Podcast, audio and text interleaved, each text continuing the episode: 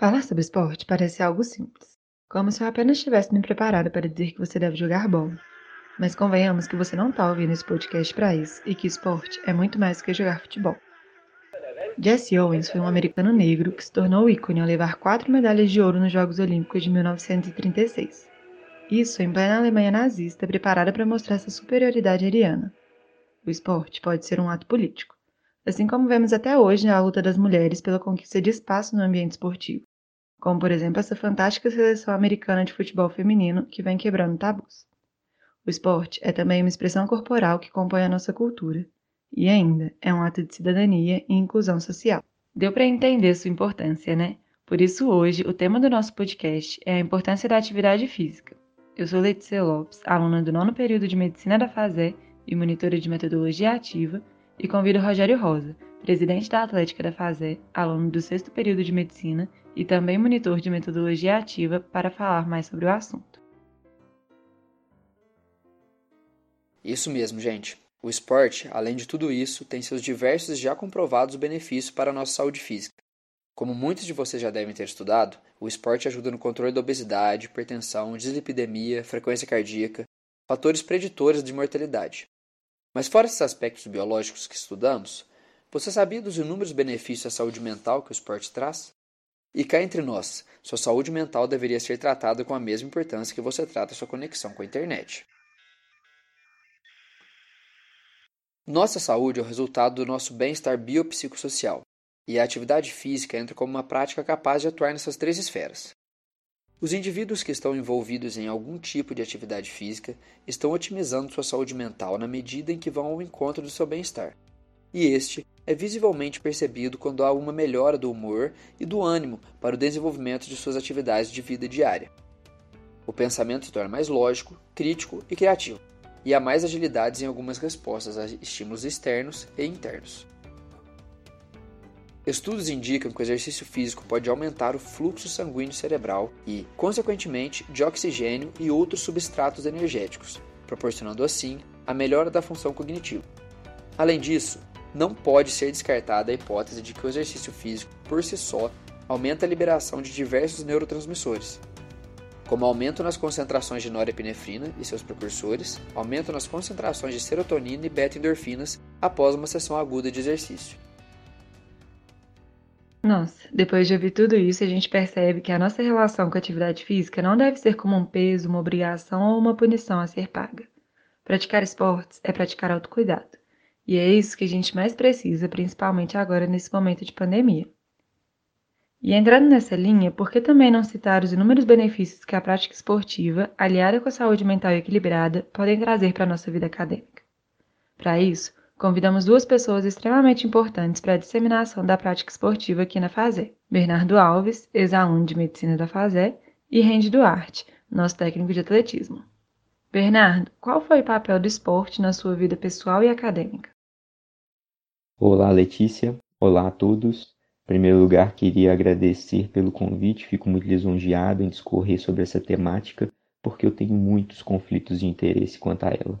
O esporte sempre fez parte da minha vida, mesmo antes da graduação. Tive a oportunidade de ser atleta profissional e esse contexto esportivo me trouxe inúmeros aprendizados. O esporte nos ensina a ter maior disciplina, maior trabalho em equipe, nos mostra como superar limites, mesmo em situações de cobranças excessivas, nos dá maior persistência, maior resistência para superar as adversidades e esse amadurecimento essas autorreflexões que a gente vai adquirindo acaba se transportando para o ambiente acadêmico. E o reflexo, ele não é só na nossa dedicação quanto aluno, na nossa busca pelo conhecimento. O reflexo também vem com a nossa integração com outros colegas da universidade e de outras universidades também. Nos dá muitos amigos. Tive a oportunidade de fazer grandes amizades durante esses seis anos do curso de medicina.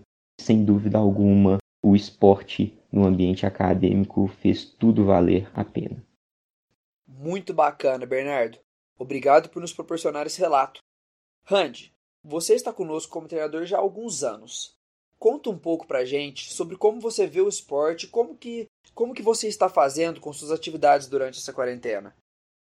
Primeiramente, é um prazer enorme estar aqui com vocês. Muito feliz pelo convite.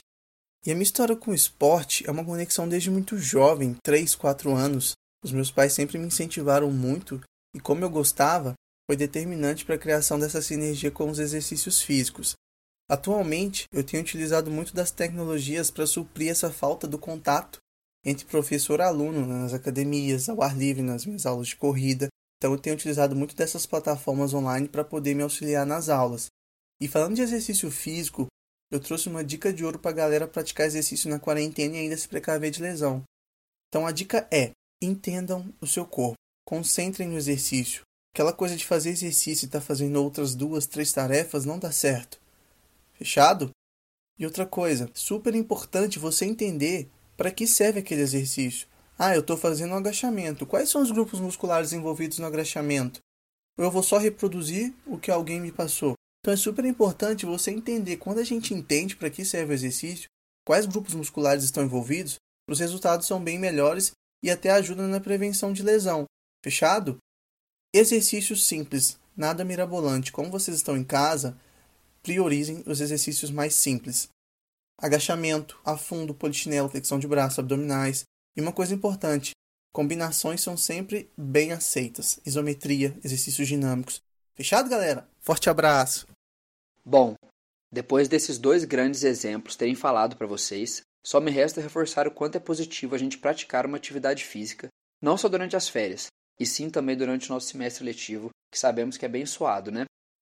Mas são tantos ganhos, e eu não estou falando só das medalhas ou pódios, não. Eu estou falando também do nosso equilíbrio.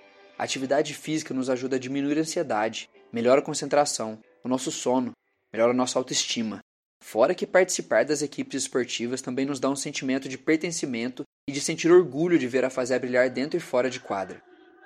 E por isso eu, como presidente da Atlética, convido todos a se envolverem mais com os esportes que disponibilizamos, além de torcer pela gigante em todos os eventos proporcionados.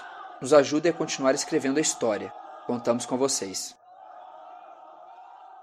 Agradecemos pela atenção e até o próximo Em Foco.